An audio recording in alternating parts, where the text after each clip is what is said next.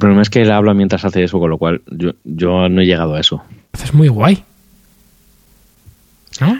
Así soy. Así soy.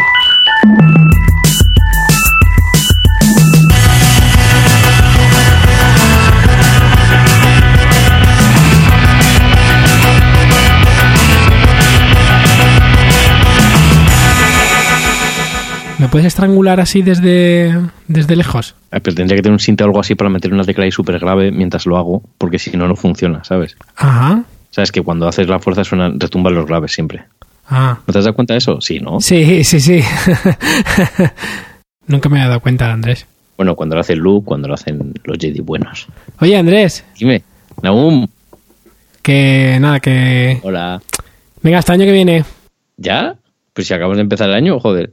Era por, por, por, por no tener que felicitarte la Navidad, eh, el, no, el- es la Nochebuena, la Navidad, eh, la Pascua de Nochevieja. ¿Cómo se dice la o sea, Nochevieja? Es la Nochevieja y luego Año Nuevo, eso, Año Nuevo. Nochevieja, Sí, no- sí, año, año Nuevo, de- de- ¿Qué?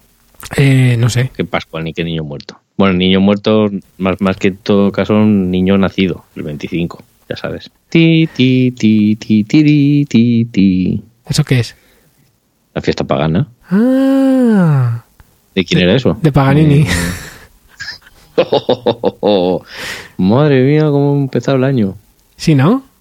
Sí. Uy, ¿Qué tal? el- Por cierto, de- desde junio, que no hablamos. Bueno, no hablamos grabándolo. ¿Junio era? Sí, ¿no? Por lo menos. Seis meses. ¿cuándo fue el Brexit? El año pasado. Pero, ya, pero ¿cuándo?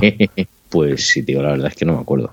Hmm. Eso ya, eso ya, el Brexit es cosa del pasado. Ya, pero yo creo que, que, o sea, lo que te quiero decir es que creo que todo el mundo ha cambiado, o sea, el mundo entero ha cambiado desde que no hablamos, ¿no? Pero yo creo que fue todo Sí. esto ha sido después.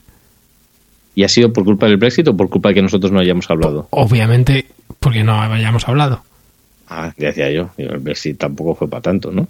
Bueno, aún. Fue el, el del Brexit fue a mediados, no, mediados o finales de junio, si no recuerdo mal. Pero todavía no ha pasado lo que va a pasar con eso.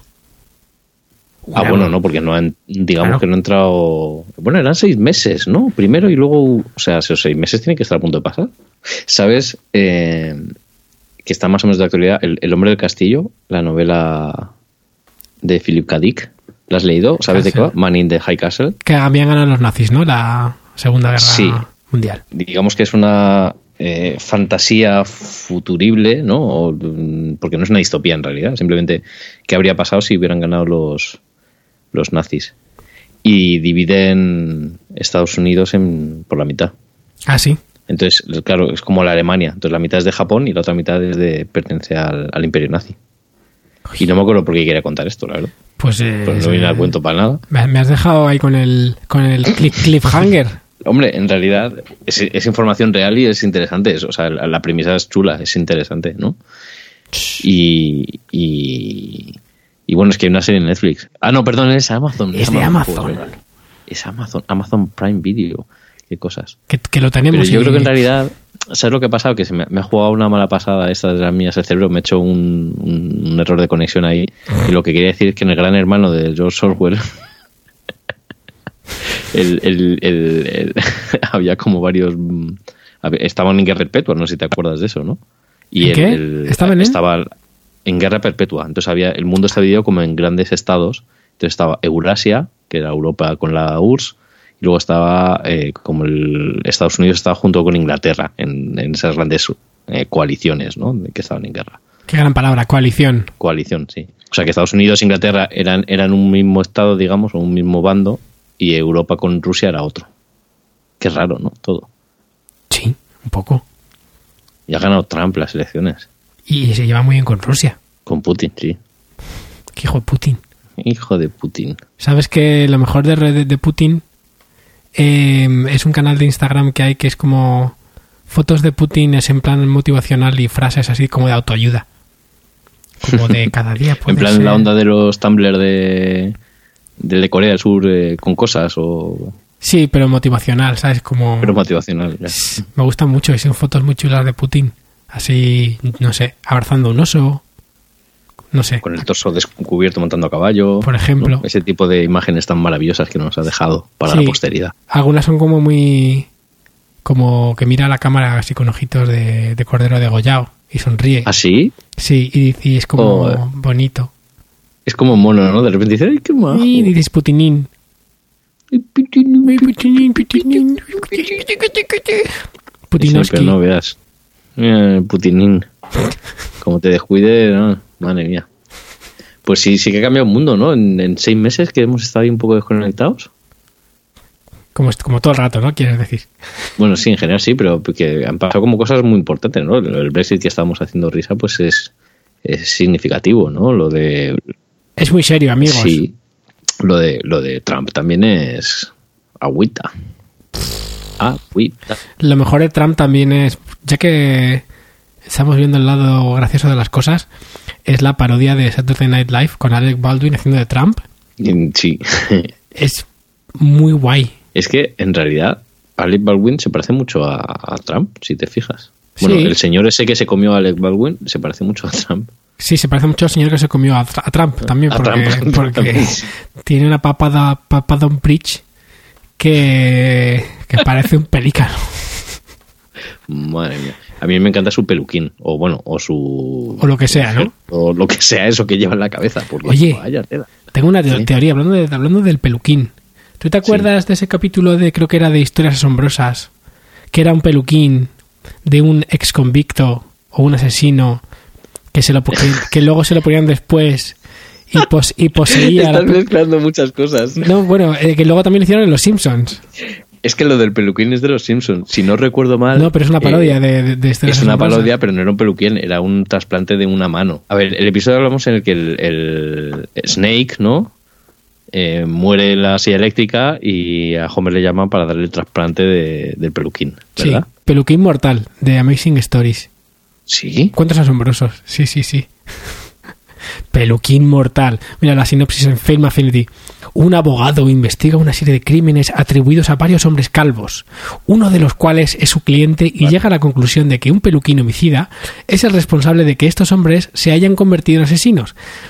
Vigésimo primer episodio de la primera temporada de la serie Cuentos Asombrosos Amazing Stories, formada por historias independientes y bla bla bla, Steven Spielberg. Que sí, que sí, que también era un peluquín. Sí, es que también vi- yo vi primero, por suerte, la del peluquín, la, la, la historias La original. asombrosas, y luego vi la de los Simpsons. Que lo hice al contrario que cuando vi la parodia de Crepúsculo, que vi primero la parodia y luego la original. Y luego este crepúsculo.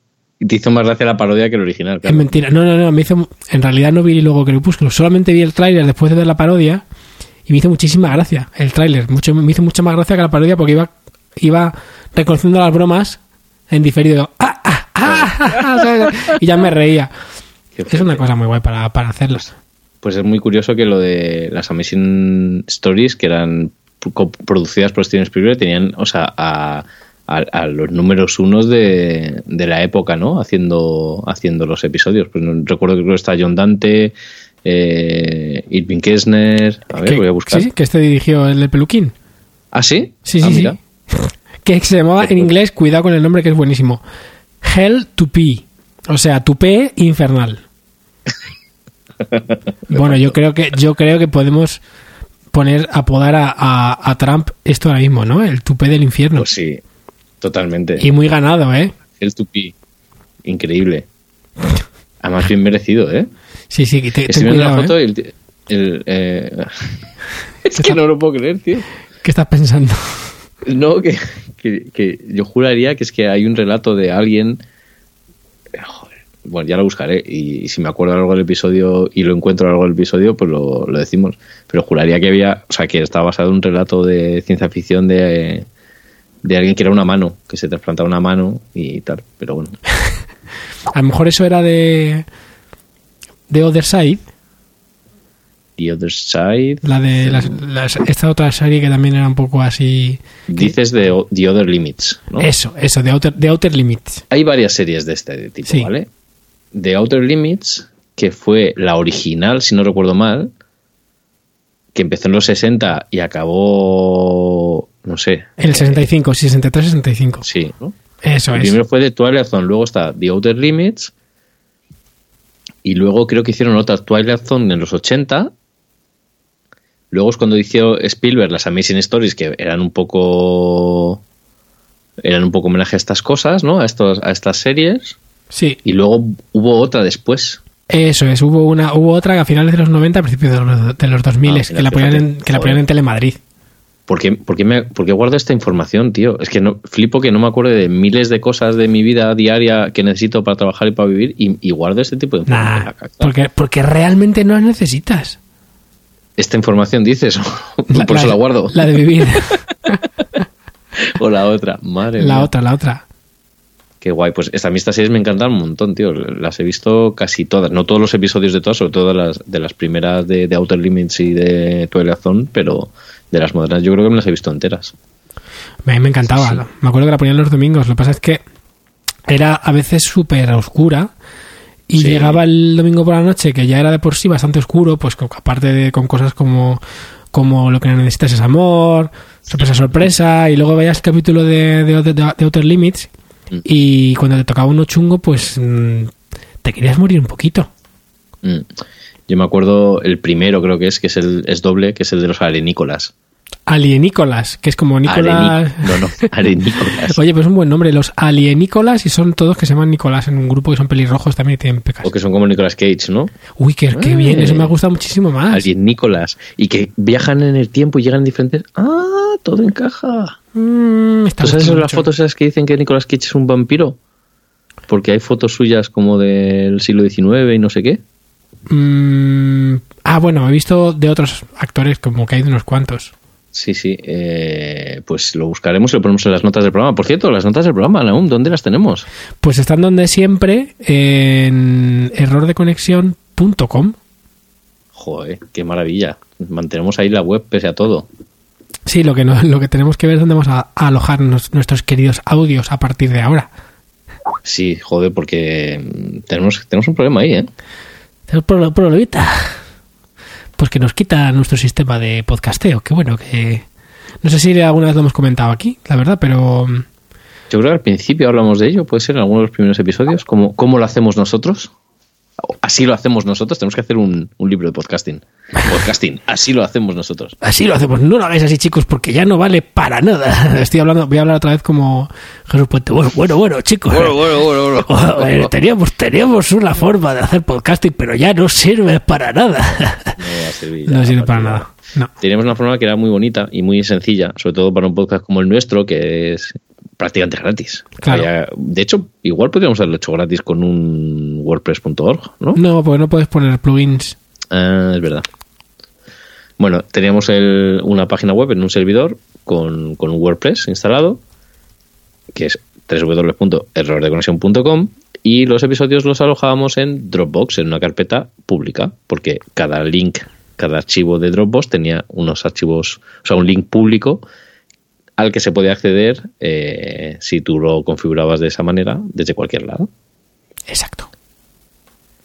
Y eso, ¿Y qué ha pasado? y el Pues problema que Dropbox ha dicho que tururú, tururú, que se acabó. que los que esto de la carpeta pública ya no sirve para nada. no. De hecho, que lo mejor que tenía Dropbox ya no vale.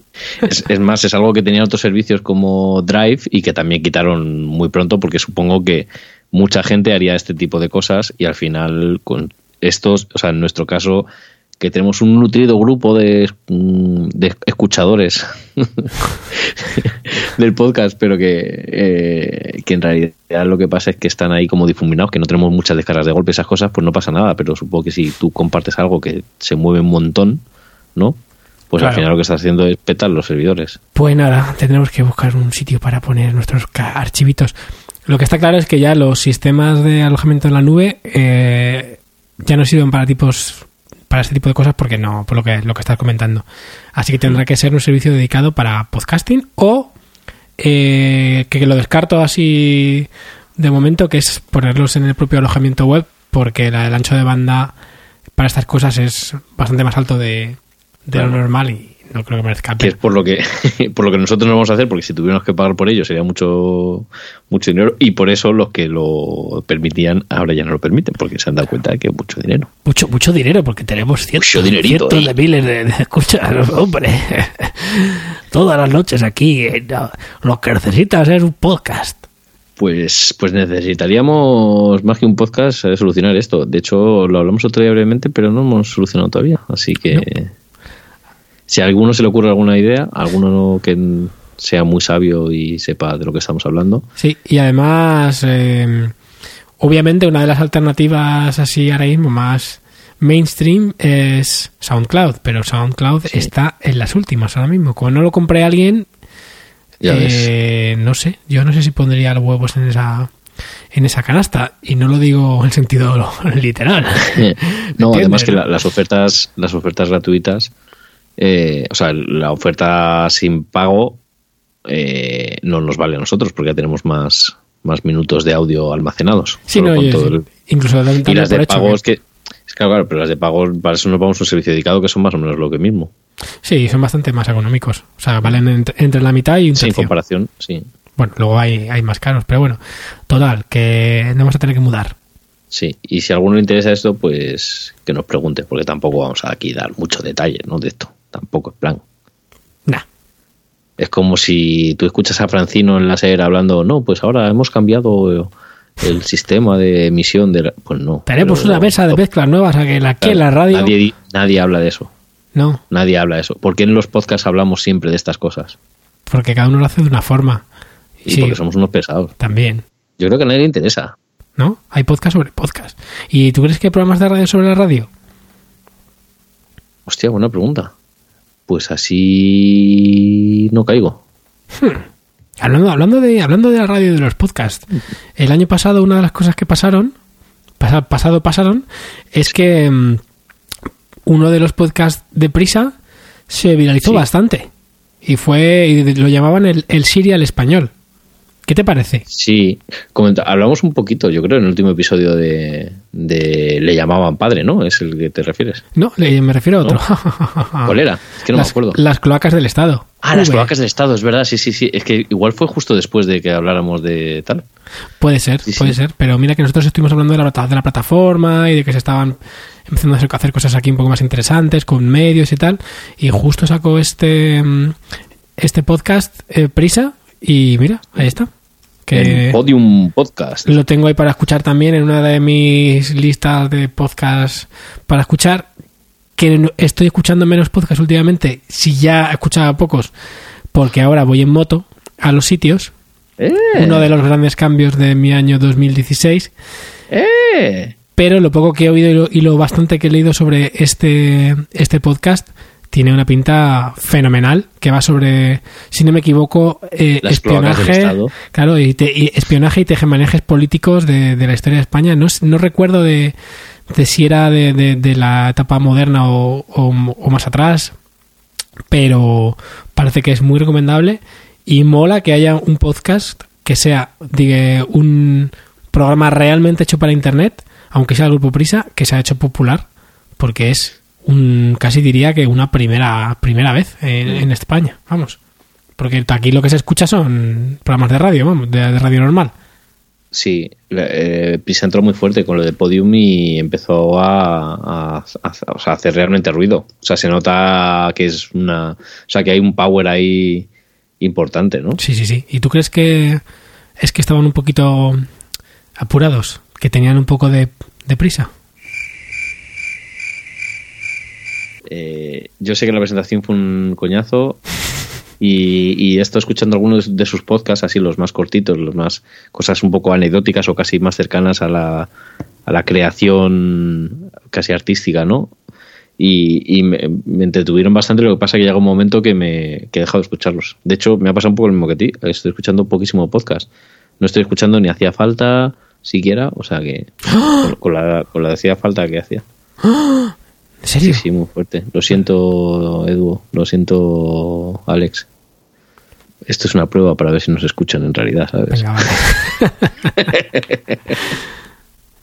Qué bien. Pues sí, sí, sí. Porque mm, lo de las placas del Estado, si no recuerdo mal, sí que era un poco sobre la actualidad de, temas de un poquito de actualidad.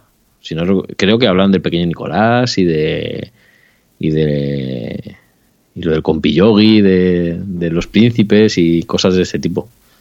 Pues hay que escucharlo, Andrés, no podemos estar así. pues venga, habrá que hacer un ejercicio. Hablando de ejercicios de cosas que te decimos que tenemos que hacer y que luego no hacemos, ¿has jugado al Loom ya? Eh, no. Toma. Pero, pero otra de las cosas que acabo de solucionar y que, y que no había solucionado en 2016 es que he probado por fin la realidad virtual. No. Sí, sí, sí. He estado ahí, he estado en el otro lado. ¿Y, y qué tal? ¿Te has sentido como en Tron? ¿Te has sentido como en Matrix? ¿Te has sentido como en Caprica? Mm, pues yo creo que un poco como en todos y luego también como, como un poco mareado. Sí, la verdad es que cansa, ¿no? Sí, un poquito. Pero. Pero demonios, como mola. Diantres. Diantres. Sapristi. ¿Te gusta tanto, tanto, tantísimo? Recorcholis. Sí, además he estado, he estado jugando. Eh, que, o sea, he estado probando tanto las Cardboard de Google con bastantes aplicaciones que hay ahora, desde su propio, eh, como digamos, store que aparece dentro de la aplicación de Cardboard, como, como otras otra aplicación nueva que se llama Within, que también es una especie de store de, de digamos, experiencias con, con cierta narrativa En VR, sí. donde se recomienda una tan chula que me ha recomendado Nacho, pero que no la he visto todavía, que se llama Notes on Blindness, que además está producida por el canal Arte, que supongo, no sé si lo conoces, ¿no? Que es Sí, este canal canal es, internacional, europeo. Es, es internacional, no sé si es Bueno, franco-luxemburgués, me parece, o algo así, Pero, o franco-alemán, no lo sé. Hacen coproducciones con toda Europa. Sí, pues esta está hecha por ellos y también tiene pintaza. Entonces empecé, o sea, está probando desde lo más básico con esto, que ya me parece la pera poder hacer eso con un cacharro de cartón y dos lentes mierda de plástico. Y luego estuve probando mm, eh, las eh, las Oculus, las de la PlayStation y y, y las HTC Vive, que bueno, tú también las has probado como me decías el otro día. Y- Y la verdad es que sí que me ha, sí que me ha gustado mucho la, la experiencia. O sea, me parece que es un melón que se está abriendo y que, y que dentro de, de, de unos años lo va a cambiar todo. Va a cambiar tanto el entretenimiento, digamos, personal, porque al fin y al cabo son experiencias de momento personales, no son sociales ni grupales, aunque obviamente eso cambiará. Incluso también el consumo de, de multimedia también me parece que, que lo va a cambiar. Obviamente aún queda mucho y todavía la tecnología tiene que avanzar un montón para que no estén las gafas enchufadas a un pedazo de ordenador que vale mil pavos, ¿no? Por ejemplo. Claro. O que la, yo que sé, que la detección de tus manos sea más, más eh, certera y fiable o, o Que funcione bien, quieres decir, ¿no? sí, sí, sí. No dices centro fiable. Pero bueno, aún así también es bastante impresionante cuando pruebas las Oculus ver cómo, bueno, pues que sin tener que usar ningún tipo de controlador eh, te, las, te las detecta, ¿no? Te- pero pero aún así creo que de momento prefiero prefiero la sensación de, de la de precisión que tienes con las HTC, que es como tener realmente unas herramientas precisas en las manos, mola un montón. Mm. Digo, comentábamos también el, el rollo este de la aplicación para pintar en 3D, ¿no? Sí, sí, sí. sí es como súper, súper espectacular. Pero, ¿sabes lo que me parece a mí? Me parece que es un poco como las impresoras 3D. Hmm. Yo mi primer contacto con una impresora en 3D fue en 2008, 2009, si no recuerdo mal. Y ya se decía que iba a ser la revolución, que esto iba a cambiarlo todo, que hay un antes y un después. Eh, han pasado ocho años Hmm. y seguimos exactamente igual. Hay más, pero sigue sin cambiar nada. Y han bajado de precio, pero sigue sin cambiar nada. O sea, creo que son cosas que son muy útiles, que están muy bien, pero que le quedan muchísimo tiempo, muchísimo, pero muchísimo tiempo para que realmente cambien cosas. O sea, es como un primer pasito, no sé, es como... A, a mí me parece un poco como cuando los móviles empezaron a tener color y a gastarse Sí. la batería. Que todo el mundo era como, ¡guau! Tengo un móvil de puta madre, no sé qué. Vale, pero ¿qué es lo que hace? Pues puedo jugar un juego y hago unas fotos, una foto de 320 por 180 que no se veía nada. Ya, ¿y cuánto te cuesta? ¡Guau! Tal, no sé qué. Y todo el mundo empezaba a tener un super tal y era como, "Mm, vale, muy bien, pero ¿qué haces con esto? O sea, ¿para qué te sirve esto? Para nada. Todo el mundo se gasta un dinero en unos móviles que el avance tecnológico era ridículo. ¿Qué pasa? Que luego de repente llegó el primer teléfono con un GPS, por ejemplo, o con un o la posibilidad de conectar un GPS, que yo tuve un Nokia N95 con un GPS que era como una especie de batería externa que se cargaba por, por un USB pequeñito y era brutal porque de repente tenías en tu teléfono tenías un navegador, hmm. tenías vídeo en calidad de DVD que se decía en aquel momento, que ya era el mismo tamaño, la misma resolución que un DVD, aunque las, la calidad de las cámaras todavía eran pequeñitas, y eso sí ya empezó a ser un cambio.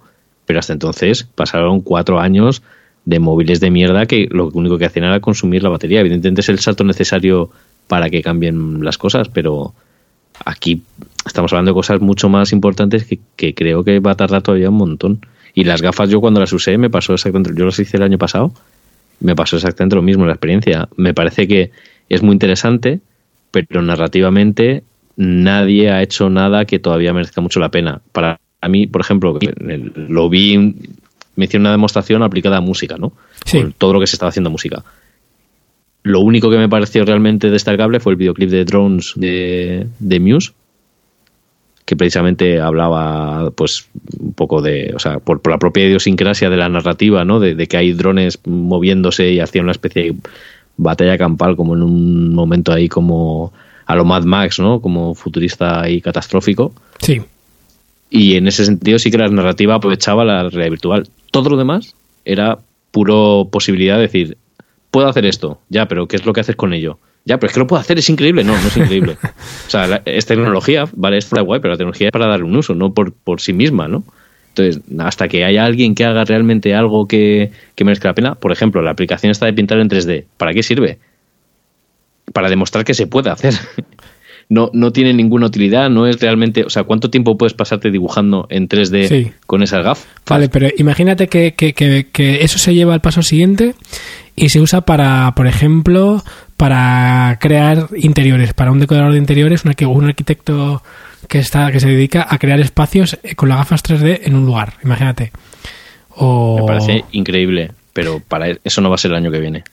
Yo creo que va a ser más rápido de, lo que pensamos. O sea, me parece que la, pero más que nada porque hay mucha gente invirtiendo mucho dinero y, la, tecnología está en otro punto que, que, que cuando hablamos, por ejemplo, de los móviles sí, me, estoy de acuerdo en que todavía no se encuentra nada que sea realmente rompedor o que vaya mm, a revolucionar. pero Es revolucionaria la, la, tecnología, pero la tecnología sin un uso no vale para nada. Sí, pero yo creo que, que, primero tiene que llegar, o sea, creo que primero va a llegar lo contrario, o sea, primero va a madurar la tecnología hasta un punto en el que sea accesible a todo el mundo y seguramente ahí va a ser cuando salgan las cosas mucho más revolucionarias y que son las que ni siquiera nos podemos imaginar ahora. Pero yo creo que primero se tiene, se tiene que hacer mucho más masivo el tema. Es mi opinión. seguro. Ya veremos. me ha encantado ese, ese, toque de cuñadismo de es mi opinión. Es mi opinión. La opinión verificada. No, que sí, sí, sí, sí, totalmente de acuerdo, pero a lo que me refiero es que, eh, igual que las impresoras 3D, por ejemplo, sigue una aplicación práctica que no es tan habitual como decir, joder, pues cualquier pieza pequeñita que se te rompa en casa, si la puedes hacer en vez de tener que pedirla a un proveedor, etcétera, etcétera, sí. está guay, es una cosa útil no es tan útil porque no hay tantos casos prácticos, ¿no? O tantos ejemplos en los que realmente se puede usar. Pero sí que es verdad que hay una aplicación concreta de algo que se puede hacer. En cambio, con las gafas, aparte de jugar con bastantes limitaciones, porque los juegos todavía no son especialmente. porque requiere muchísima tralla, claro, muchísima potencia para, para hacer juegos así petones. Pero aparte de jugar y hacer un, un juego de estos de primera persona tal, ¿El Resident Evil estaba cuando tú fuiste? No, todavía no estaba, ¿verdad? No, no estaba. No estaba. Ah, no, sí, ¿Lo has jugado ya? ¿Lo probaste? Pues sí, bueno, había una demo del motor gráfico de Resident Evil. Sí. Y daba, te hacías bastante caquita. O sea, era una, una demo, no, no jugaba, simplemente era una especie una experiencia, ¿no? Como que. que mm, pues, pues nada, bastante, bastante chunga y desagradable. Pero la verdad es que mm, flipea bastante. Y eso que las gafas de, la Play son las que peor se ven con diferencia. Pero claro, son las más baratas también.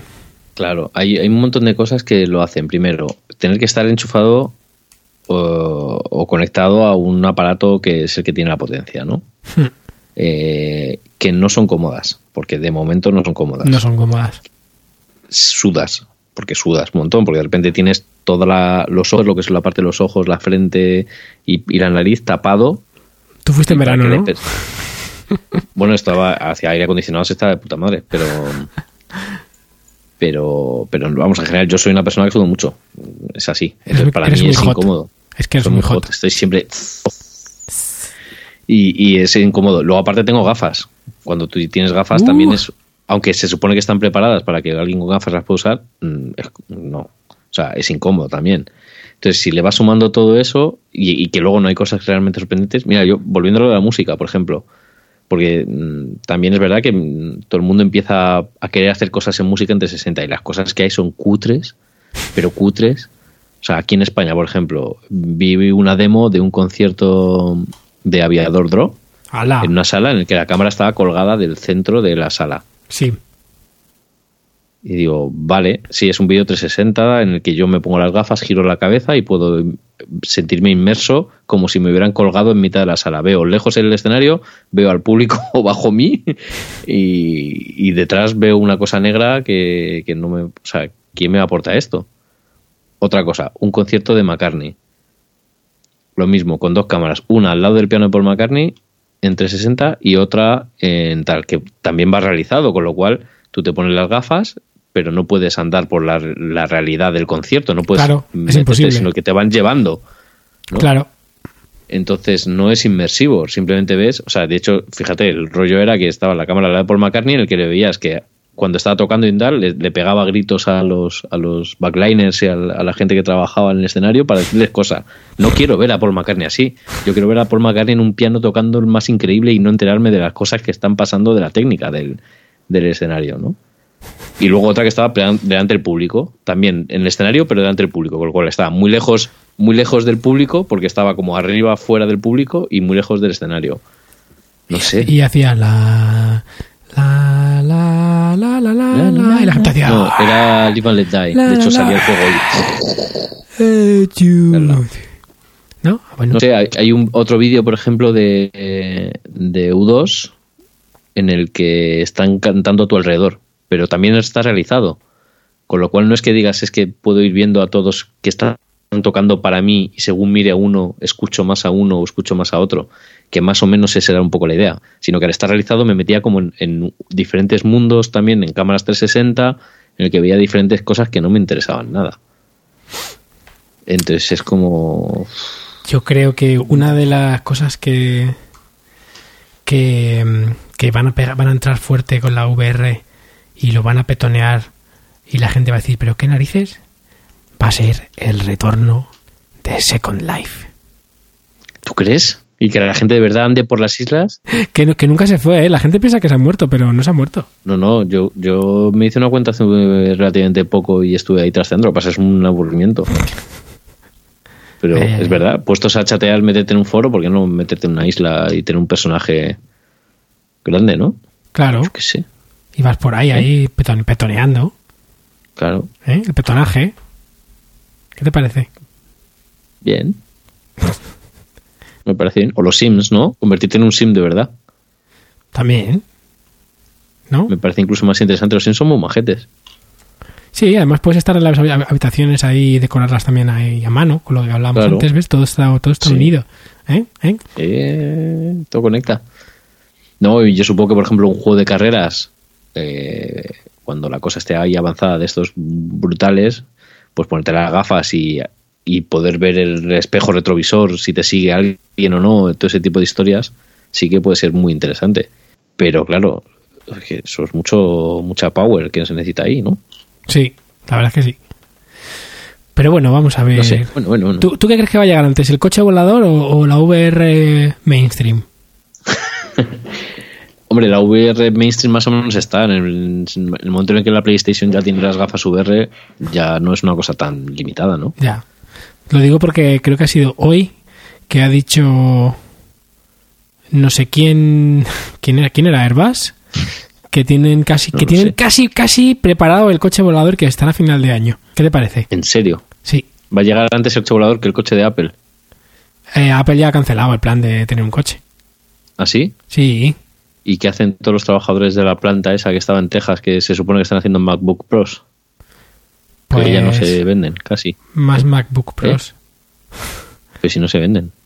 Esto se lo he robado a alguien que en Twitter que lo ha puesto hoy o ayer. esta idea, este concepto conspiranoico de qué hace esa gente en esa planta, ¿eh? ¿Eh? ¿Qué están haciendo? No me acuerdo quién era. ¿Y, ¿Y tú te vas a comprar uno de los Macs nuevos? Que es otra de las cosas que ha pasado este año. No, de, 2016. bueno, de hecho me he comprado un, un iMac porque necesitaba para trabajar. Y bueno, se lo he comprado a un amigo que seguramente nos está escuchando porque es súper fan del programa. Y la verdad es que para lo que necesitaba de escritorio y tal me va guay. Eh, me he comprado el de 20 pulgadas y hay un problema. O sea, lo he comprado porque se lo he comprado amigo, me hacía precio y me, ha, venido guay. Pero si lo me tuviera que comprar por los 1800 pavos que, que cuesta, no me lo habría comprado ni de coña. Y es un iMac de 2015. ¿Es retina o es normal? Retina, retina. Hola, qué bien, ¿no? Se ve guay, pero es lento. Tiene. O sea, es que tiene el disco duro es de, de 5400 revoluciones. Ah, que es de... No, no es SSD. Es muy fuerte, tío. No, no, no. Es que es solo, solo esas. O sea, es que es muy fuerte. O sea, que, que, Apple a estas alturas de la vida fabrique un iMac con un disco duro de 5400 revoluciones por minuto me parece increíble. Es que se nota muchísimo, ¿eh? Y que no se puede ampliar de ninguna manera. Pasa con todos esos Macs desde, desde. Bueno, y con los MacBook Pros también desde hace mucho tiempo. Desde el 2013. Desde finales de 2013 ya no, no se pueden ampliar de ninguna manera. Es más, se da la casualidad que no es más potente mi MacBook Pro, pero casi. Porque mi MacBook Pro, después del upgrade que le hice con el disco duro sólido, Sí. eh, poniéndole 16 GB de RAM, etcétera, o sea, y ahora con un Sierra instalado desde, desde cero, va, o sea, arranca en 3 segundos. Es una cosa espectacular. ¿Qué pasa? Que no es retina. Y Claro. son 13, sí. Bueno, pues 13 pulgadas no es retina, pues ahora mismo sí que se nota. Claro. Porque no es ni HD, no es ni Full HD. Claro. Pero por lo demás, como, como para trabajar, o sea, vuela, o sea, va, va de la leche. Y, y me, me- o sea, con todo este ejercicio que he hecho para investigar y tal, pues al final, bueno, sí, el ordenador me va muy bien para lo que quiero, no tengo problemas, tarda mucho en arrancar, a veces va un poquito lento. Y bueno, me he comprado un disco duro, eh, un Thunderbolt SSD, porque lo que dicen también que se puede hacer es eso, te haces todo el, el disco duro, o sea, todo el arranque te lo haces desde el, el SSD Ajá. enchufado al Thunderbolt, entonces claro, ya te ahorras toda esa lentitud de la velocidad y tal. Pero bueno, no he tenido tiempo ni de probarlo. O sea, que tendrías el sistema en un disco duro externo. Eso es. Y arrancas desde el disco duro interno. A mí no me gusta nada tener, porque claro, arrancas desde una cosa que está enganchada con un cable, que no es lo que está Claro. pensado. Y un golpecito, tal, no sé qué, un fallo, se te puede tostar todo. Un Pero, incendio. hay un montón de gente que lo tiene, lo tiene así y está súper contenta. Yo de momento, ya te digo, no, no me ha hecho falta porque tal, pero vamos, si piensas lo que cuesta el ordenador, joder. Bueno, ¿y qué, opinión tienes tú, Andrés, sobre, sobre estos nuevos portátiles que han salido, que tienen el Touch Bar, que si son caros, que si tienen cuatro puertos, que si no tienen el MagSafe? Me, me parece que no me está dando lo que yo necesito Apple. Toma ya lo que estoy Tú diciendo. quieres un Workstation. No, yo, o sea, si hubieran hecho el MacBook Pro que yo- de 13 pulgadas, lo hubieran hecho ahora nuevo, me Sí. habría comprado un, o sea, igual que se pueda ampliar en un futuro, que tengas opciones tal, lo habría comprado sin dudarlo, porque el MacBook Pro era funciona que te cagas, pero sin poder y de hecho lo- la, la ventaja es que mi, mi MacBook Pro es de 2011 y sigue funcionando que te cagas en 2010 y aquí estamos 2017 Sí. o sea, tiene siete años y funciona, va, va como un tiro. O sea, no, el salto no es tan grande en cuanto a capacidades. De hecho, vamos, es un i5, ahora es un i7. Y, y- los, los MacBook Pro vienen de serie con 8 GB y el mío tiene ahora 16 de RAM. Tengo un disco duro sólido de 480 GB, que es más de lo que viene ya de serie en los MacBook Pro nuevos, ¿no? ¿Cuántos años tienes que tiene tu ese MacBook? Pues de principios de 2011. Estamos a 2017, 6 años. En cambio, si fuera como los de ahora, no habría podido eh, ampliarle la RAM, no habría podido cambiar el disco duro y estaría jodido. No, Claro. no podría usarlo. Entonces, sí, sí. Y, y por lo demás, son muy bonitos, son muy ligeros y funcionan muy bien, supongo, por lo que he podido ver. Pero las innovaciones ya están estancadas. Bueno, aparte del Touch Bar que pu- te puede... Es que el, el o sea, quiero decir, sí, no está mal, pero tampoco aporta realmente. No es un salto. Yo de momento lo he probado un poco por encima y ¿Tú tienes uno? ¿Tienes un en la ofi? En la oficina tenemos y nos van a, van a pillar ahora más. Mm. Eh, bueno, pinta que está bien, pero, pero si tienes uno que no tiene touch bar, no te vas a comprar por tener el touch bar. Es como, bueno, pues está ahí. Pero claro, ¿qué diferencia hay de precio? ¿Como 300 euros o 200 euros solamente por el touch bar? Sí. Bueno, no es solamente por el touch bar. no solo el touch bar. Tienes doble, tienes cuatro puertos en, vez de dos. Es como que está el Pro Pro, ¿no? Está, está es como la versión más de alta gama. Hombre, yo creo que yo solamente por los puertos me compraría el de alta, el de 4, porque, joder, pues estamos dos solo. muchísima pasta. Creo que son como 300 euros, sí, por ahí, no, no recuerdo. Bueno, digo el total, si vas sumándolo todo. Sí, sí, lo que pasa es que, bueno, estas cosas. Eh, cuando te compras un ordenador para la larga, pues. pues es una faena si, si luego te queda corto. Hostia, mi MacBook Pro me costó sin los descuentos que conseguí porque me lo compró mi padre, que es profesor para educación y todas esas cosas, y me lo compré en Catwin, no me lo compré en, en, en la tienda Apple. Fueron, sin los descuentos, creo que eran mil pelados. Pues oye, o sea, que es que, seis años. No, no, y sigue usando, no, no, o sea, no, no ha dejado de funcionar. Está, está genial con, el, con la inversión pequeñita que hice el año pasado. Pero quiero decir que, que no es comparable a los precios de los, de los, y es un equipo potente. O sea, con, ese editado vídeo, hecho fotografía, hecho de todo, sin, sin ningún problema. ¿Sabes lo que yo también creo un poco? Y, y tampoco es por defenderles, porque yo creo que. Sí, sí, tú siempre has sido un poco fanboy. Venga, sí. que, o sea, no, no. A mí me parece, o sea, estoy de acuerdo en, que, en, la gente que dice que, que no necesito un, un Mac mucho más fino, porque porque no, o sea, está bien hasta cierto punto, pero, pero llegado a un punto es como, vale, ya está, no, no, no está, está bien como, como está, o sea, prefiero que sea, que tenga un poco más de batería o que sea un poco más reparable si, hay algún problema, o sea, mm. no defiendo eso para nada, pero también por otro lado, creo que está pasando tanto en ordenadores y ya también cada vez más en el iPhone, eh, y ya hemos hablado alguna vez, ¿no? O sea, por ejemplo, cuando tenías el iPhone 3G, saltar al 4, la, la, sensación de diferencia en velocidad y todo eso era increíble. Y, y ahora he pasado del 6 al 7 y mm. no noto prácticamente nada, ¿no? O sea, es, es prácticamente imperceptible para mí. Y yo tengo la sensación de que con los ordenadores está pasando un poco lo mismo. Yo tengo mi MacBook Pro desde 2013. Ya estamos, este año, va, dentro de no mucho, va a hacer cuatro años. Y no, no he hecho de, o sea, no, no pienso ni de lejos en comprarme otro ahora mismo. O sea, no necesito mm. absolutamente nada más de lo que tengo. En cambio, mi MacBook anterior, a los cuatro años, eh, me quería tirar por la ventana. Y al anterior igual. O sea, creo que me duraban más o menos cuatro años los que tuve antes. Y, y este no. O sea, este es como, pero ni se me pasa por la cabeza. O sea, no. Mm. Así que no sé si estamos llegando a un punto también de madurez en que los requisitos de los sistemas ya no son como antes, que antes solamente para poder correr una, un update de Mac necesitabas de pronto mucho más ordenador. O el software de, de vídeo. Creo que precisamente, y, hilándolo, fíjate que bien hilado esto, eh, lo, eh, único eh. que ahora mismo realmente merece la pena que te compres un maquinón que no es el ordenador que te compras ahora por, por entre mil y dos mil euros, bueno, miento. no es un Mac que te comprarías por mil o dos mil euros, tiene que ser un PC, es la, la realidad virtual. Ahora mismo los Mac valen mil y dos mil euros, pero no son capaces de, tirar mm. de, una, de la realidad virtual porque por ese precio lo que, lo que tienes no, no llega.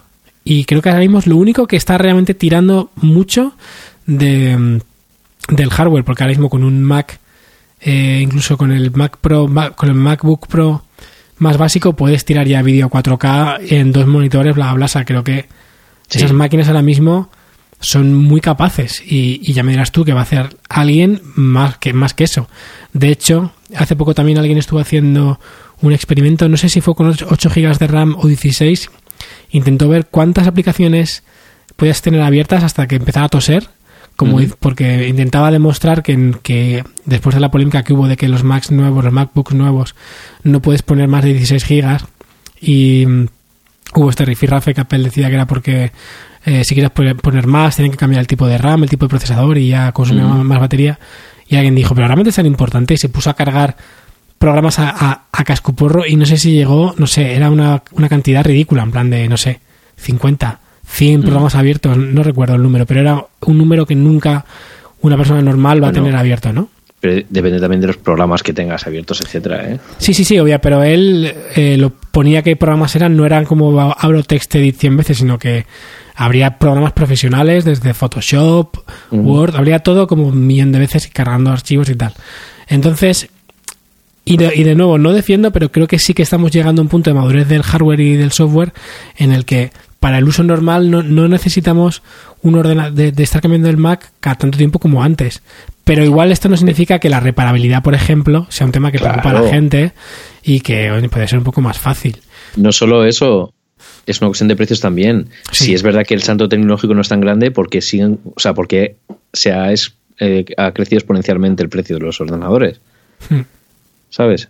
El iMac que tenía yo de 24 pulgadas, eh, que sería un poco equivalente al que, porque es, bueno, no, eh, sí, el, el Mac de 24 pulgadas de entonces era como la versión más barata, más de, de las que había Hmm. eh, que valdría un poco a este. Y ese iMac eh, no me costó, no costaba 1.800 euros, costaba 1.200. Y estamos hablando de 2.000. No, ese fue el que me costó. Eh, costaba 1.000 euros eh, sin los descuentos, que me costó como 850. Sí, Y ese fue en 2011. El MacBook Pro me costó un poquito más, fueron como 1050 o 1100 o algo así, no pasó de 1100. Pero quiero decir, eh, 2011, 1000 euros por un ordenador de sobremesa, todo incluido, eh, que realmente el, el cambio radical es que tenía ese tenía solo dos procesadores, este tiene, tiene cuatro, ya, ¿no? Hmm. Sí, parece que. Y ese era un i3, este es un i7. Bueno, de 2001 eh, sí que ha. O sea, de 2009, perdón, sí que ha, ha llovido, joder, casi 8 años, ¿no? Sí, la, y la pantalla retina y todo eso. Y la pantalla retina y tal, pero quiero decir, es el modelo equivalente, que es el modelo barato, es el modelo más, más, más, mm, económico, ¿no? Sí, sí, Ahí. sí, sí. Hay 800 euros de diferencia o 750 euros de diferencia. Sí, es, es mucho y, y O sea, ha subido muchísimo y, sí. y es un ordenador que no se puede, no puedes eh, upgradear, ¿no? No puedes eh, meterle más RAM, no puedes cambiar el disco duro, no puedes hacer nada. También hay, también hay que tener un poco en cuenta de que de que han subido los precios en todas, yo creo que en particular en toda Europa, de- desde la crisis han subido y las, las fluctuaciones del euro con el Brexit y todo esto, pero, pero sí que han subido los precios y, y no sé si, si es realmente política de, de Apple para, para de nuevo tener más margen en, en este tipo de dispositivos que como no sé si hemos comentado una vez, pero donde tiene Apple más margen es con el iPhone. Y con los con el hardware y todo esto tiene menos. Pero yo creo que han aumentado también las- los precios para para pues para tener más margen pues, directamente porque al principio también subido de precio porque es que ha pasado una cosa curiosa, ¿no? Antes teníamos el, el ordenador básico que generalmente tenía un poco menos potencia y tenía pantalla normal, ¿no? Y luego sacaron el Retina que era, que era más caro, luego desapareció el normal, se quedó el Retina como, como, como el normal, pero no bajó proporcionalmente, no ha ido bajando todavía proporcionalmente el precio al- a la base, que es lo que tú dices, ¿no? Entonces, Ha mejorado la tecnología en general, no es que, se- o sea, ya la pantalla retina, joder, eh, en su momento era la bomba, pero ahora mismo, en 2016, no, no, no, no es una cosa que sea súper puntera, vamos. no, ya no.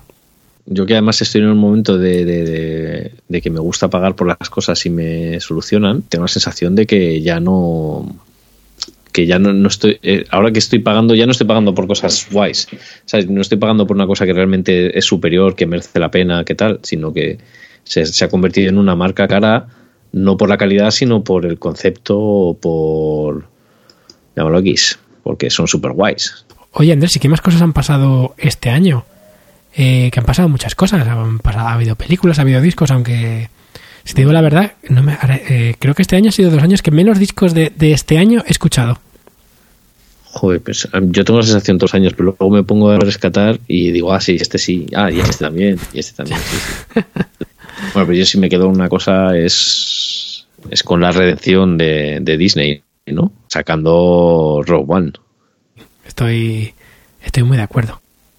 Fíjate que no hemos hablado de esto que lo sepa todo el mundo. Nos hemos contenido de hablar de Rogue One para poder hablarlo aquí de forma natural y espontánea por primera vez. Espontáneo como... pero fresquísimo, vamos, a decir. Ah, fresco, fresco. Bueno, fresco, fresco. Ya todo el mundo no se acuerda. Rogue, Rogue- ¿Qué? Rogue One, para los que no lo sepáis, y si no lo sabéis, no sé qué hacéis escuchándonos, la verdad. Así que no voy a explicar lo que es. No, no lo expliqué, no lo expliqué. Es absurdo, Andrés. No, es... Es absurdo. no te Me quería parar, pero, pero no lo hagas. Sí, no, no, no lo voy a hacer.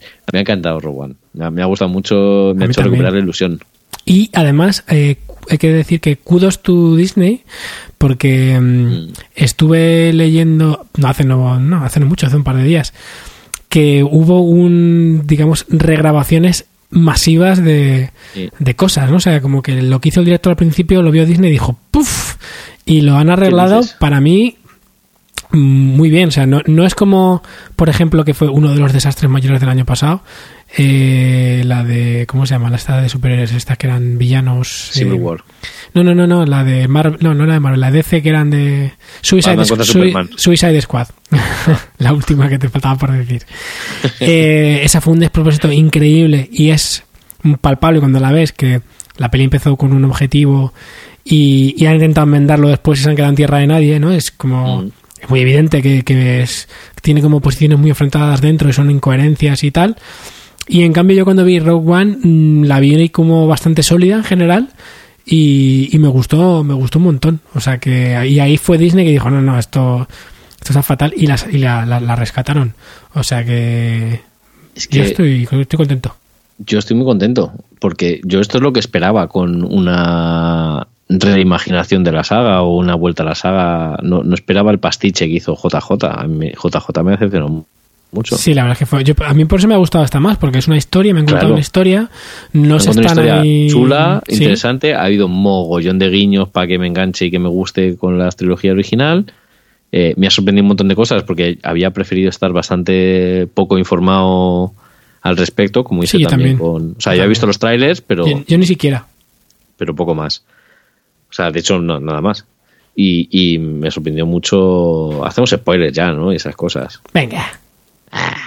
La, la aparición de, de la princesa Leia, por ejemplo, eh, Sí.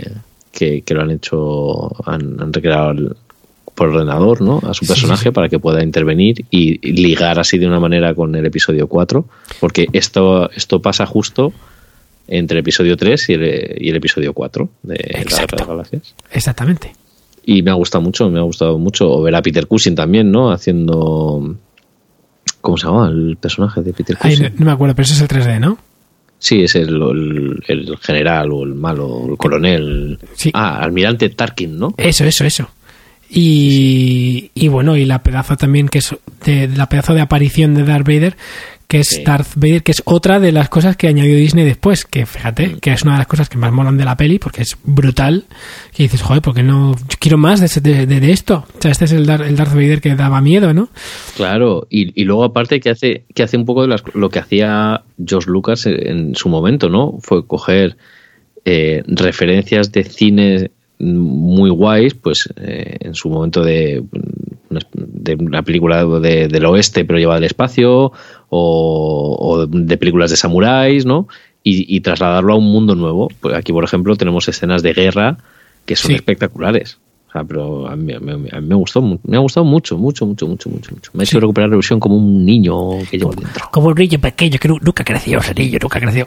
Andrés, ¿dó- ¿dónde está ese niño que nunca creció? ahí ¿Dónde? está escondidico. Tengo un mensaje para él, la, la nave del amor.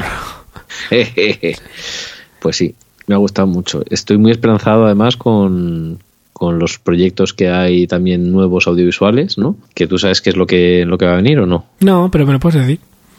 Pues, para eso estamos aquí, eh, para que me informes. para que te informe y te cuente cosas. Informer. Saber que Han Solo va a ser eh, va a tener su Sí. propia película. ¿no? Eso lo he visto, eso lo he visto. Y creo que hasta vi qué actor era y me parece que me gustó, pero no me. Mi cabeza no me quiere dar, dar- dar más datos.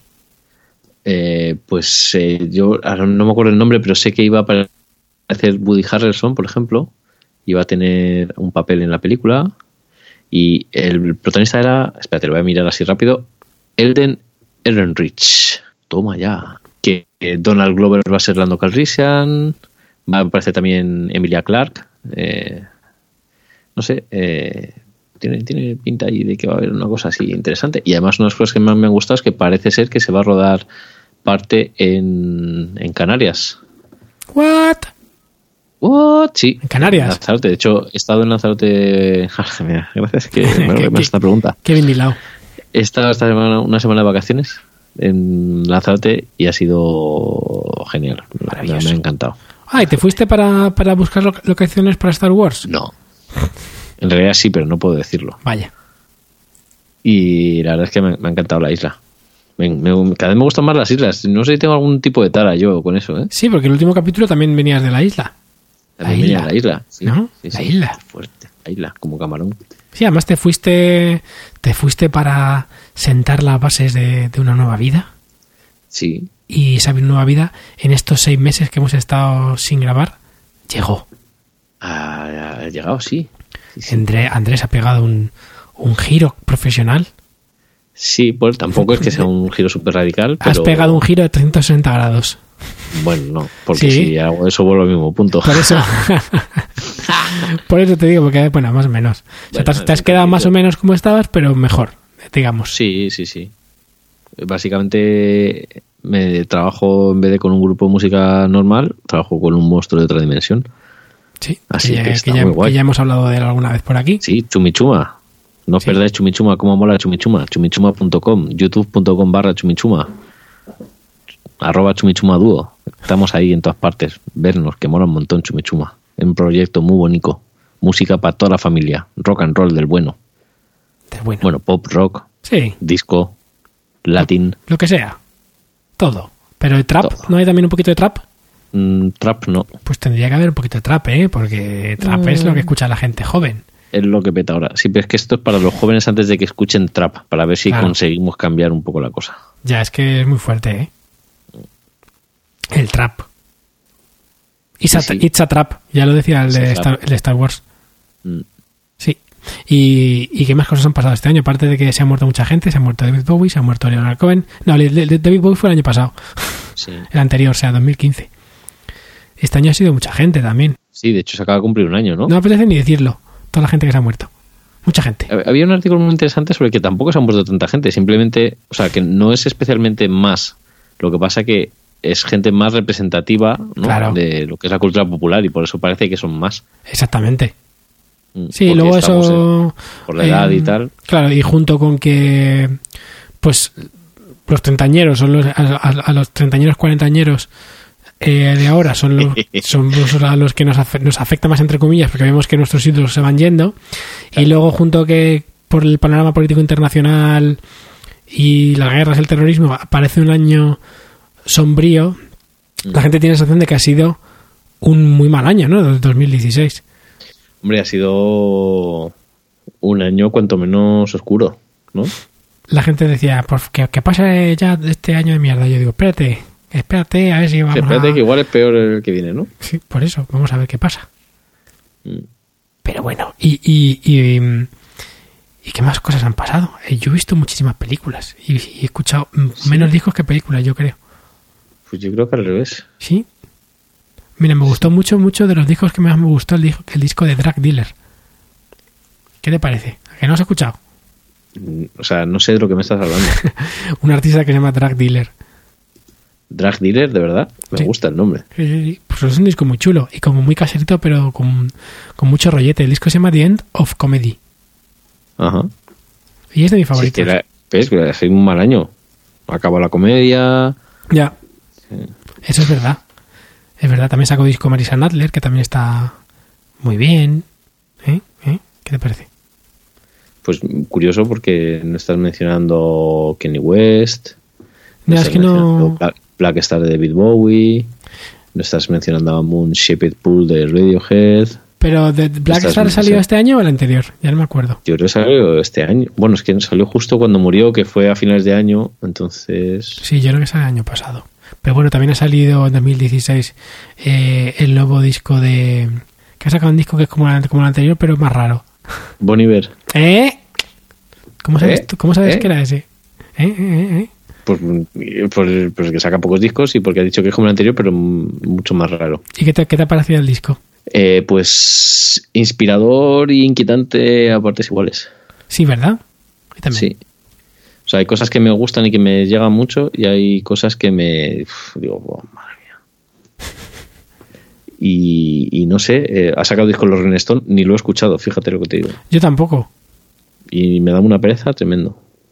A mí también. Pero ¿sabes curiosamente cuál es el disco que más me ha sorprendido? ¿Cuál? Que no me lo esperaba. ¿Cuál? El Círculo, ¿De quién? de Hola que hace, digo, de KCO. es que cada vez que leo KCO, leo, o sea, mi cerebro lee Hola que hace, es muy fuerte. ¿no? Normal, se pone case. Sí, casi. Entonces, KCO, me ha, me ha- no, no pensé que a estas alturas de la vida un disco de, de rap o de hip hop me, me gustara. ¿Y te ha gustado mucho? Sí, me lo escucho bastante, la verdad. O sea, no, no es decir, me voy a poner tal, sino que me pongo.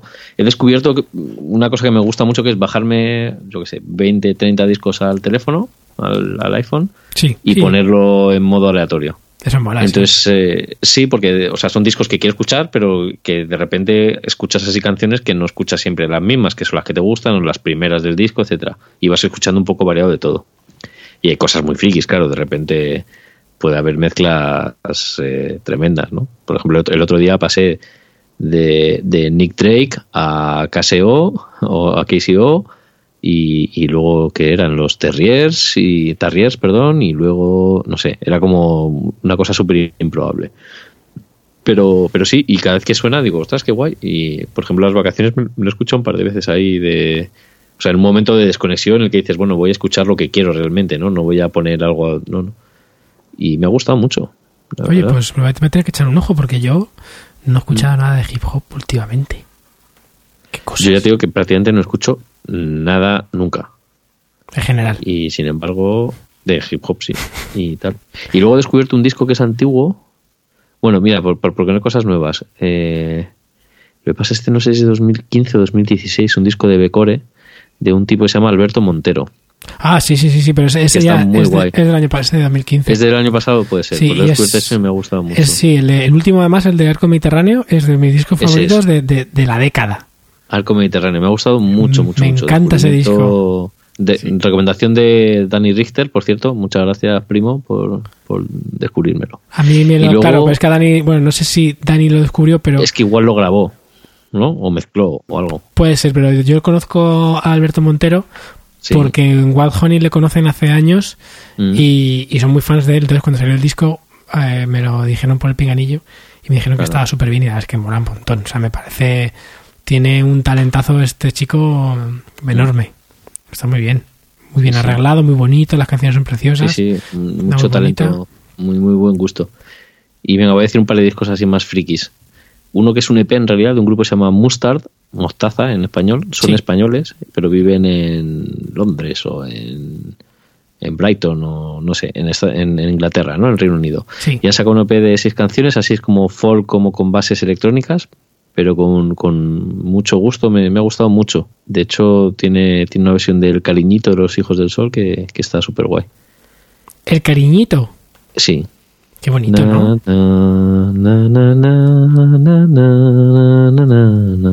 ¿Te suena? No, pero. Seguro pero si escuchas la versión la conocerás. Y bueno, sacó el disco.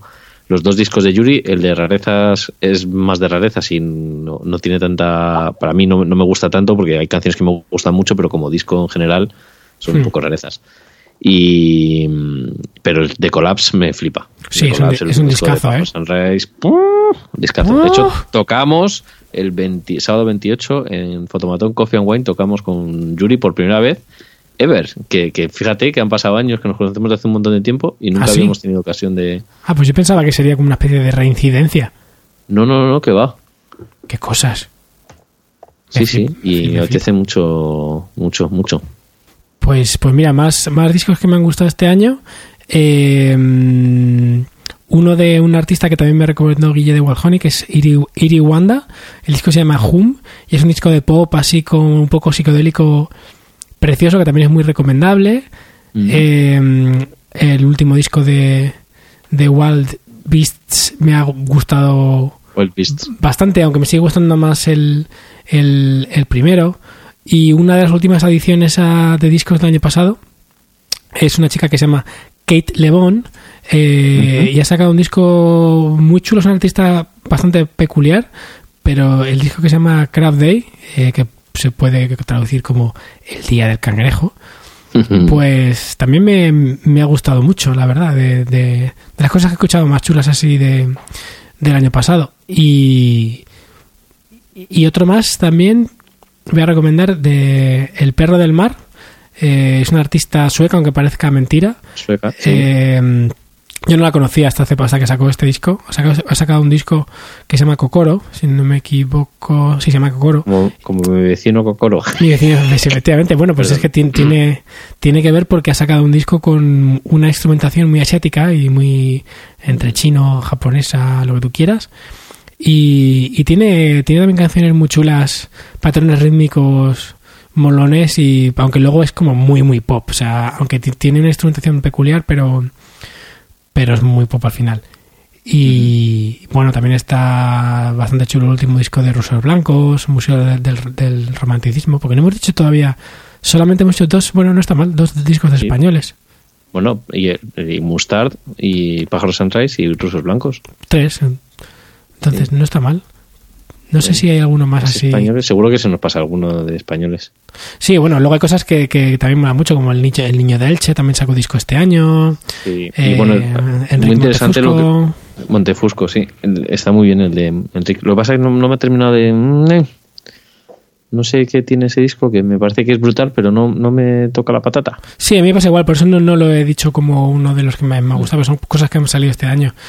Eh, y otra otra fricada también, eh, Son- son, Nicolás Savage sacó disco este año y, y es bastante, bastante curioso, un artista bastante peculiar que se nota que graba en su casa y, y lo, lo describían por ahí en la prensa como una especie de crooner que canta mal y usa vocoder, ¿no? Pero pero pero luego la verdad es que escuchas es muy gracioso. fatal. Sí, sí, sí, pero luego es es como una especie de Boy George eh, o de ácido y en su casa. Pero mola, ¿eh? Mola. ¿Y ¿Cuál, vas cuál vas a- ibas a decir? Pues es un, un disco que, mm, que me ha gustado mucho y que es una cosa de estas frikis que pasan de vez en cuando que se han juntado eh, varias personas para hacer un disco juntos. De- Es un poco rollo americana Sí. o al country y tal, y son Nico Case, Kiddy Lang y Laura Bales. Y han hecho un disco que se llama Case Lang Bales y, y el disco se llama, yo creo que igual, o sea, lo firman y se llama igual Anda. y está muy está muy muy muy me gusta mucho es Anda. un poco el rollo pues como cuando grabaron de hecho es que el año pasado se ha reeditado o, o se ha editado juntos los dos discos que grabaron juntas Dolly Parton Linda Ronstadt y Emmylou Harris Sí, y pues es un poco el mismo rollo pero con, con las folkies modernitas no un poquito más indie pero manteniendo eso armonías y melodías bonitas así folky country pero con un poquito más de, de guitarras eléctricas y distorsión pues también lo escucharé. Y, Muy guay, muy guay, y- recomendado. Y me estaba dejando, como fíjate cómo, cómo soy, me está dejando mi disco favorito de este año. Madre me, mía. me lo estaba No. dejando. ¿Cuál es? Pues mira, es el último disco de Casma Combs, Ah, el de Casma Combs, claro, sí, sí. que no sé si dice, si dice Mangi o Mangi, Mangi Love, pero Love. me ha gustado un montón, un montonazo. Me lo he escuchado muchísimo y voy a ir a verle en concierto que toca toca pronto, toca en febrero, si no me equivoco. ¿Sí? Sí, eh, toca en la Sí, en- yo creo que es el 2 de febrero en el Teatro Lara. Ah, pues a ver si. bueno, luego, ahora cuando terminemos, miro a ver si hay entradas porque me apetece mucho. Sí, sí, sí. Pues sí, sí, sí, está, está chulísimo. Me parece que a nivel sonoro es súper interesante Mm. y, y es un poco heterogéneo, pero, pero a la vez está cohesionado. Es un disco súper chulo. Con, tiene una personalidad muy guay. Así que tengo muchas ganas de verle. Qué guay. Pues sí, sí, yo también. Luego, bueno, yo.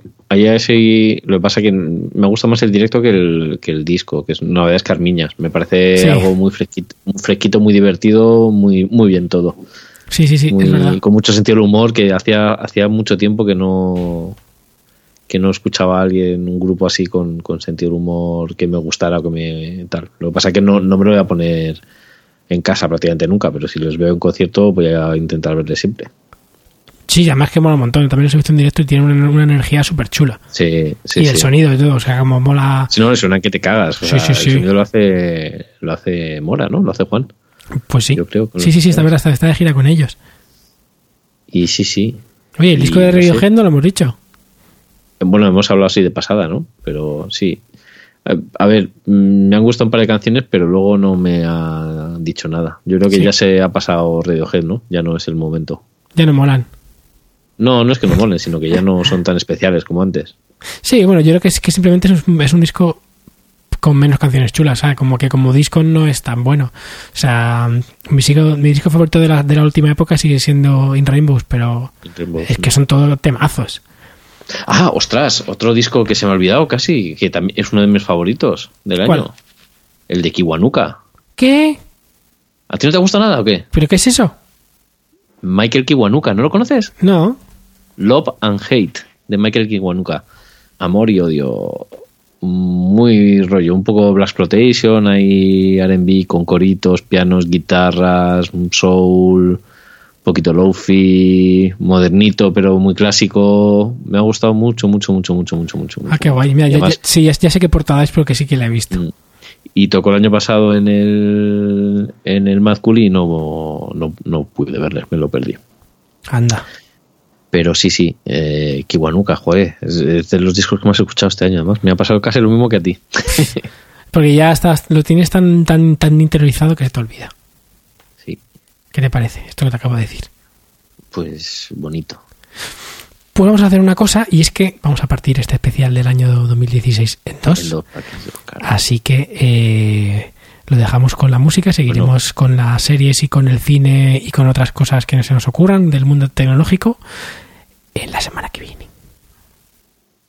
Bueno, pues oye, aún qué bueno hablar contigo a través del ordenador una vez más. Lo mismo digo. Hasta luego. Adiós. Chao.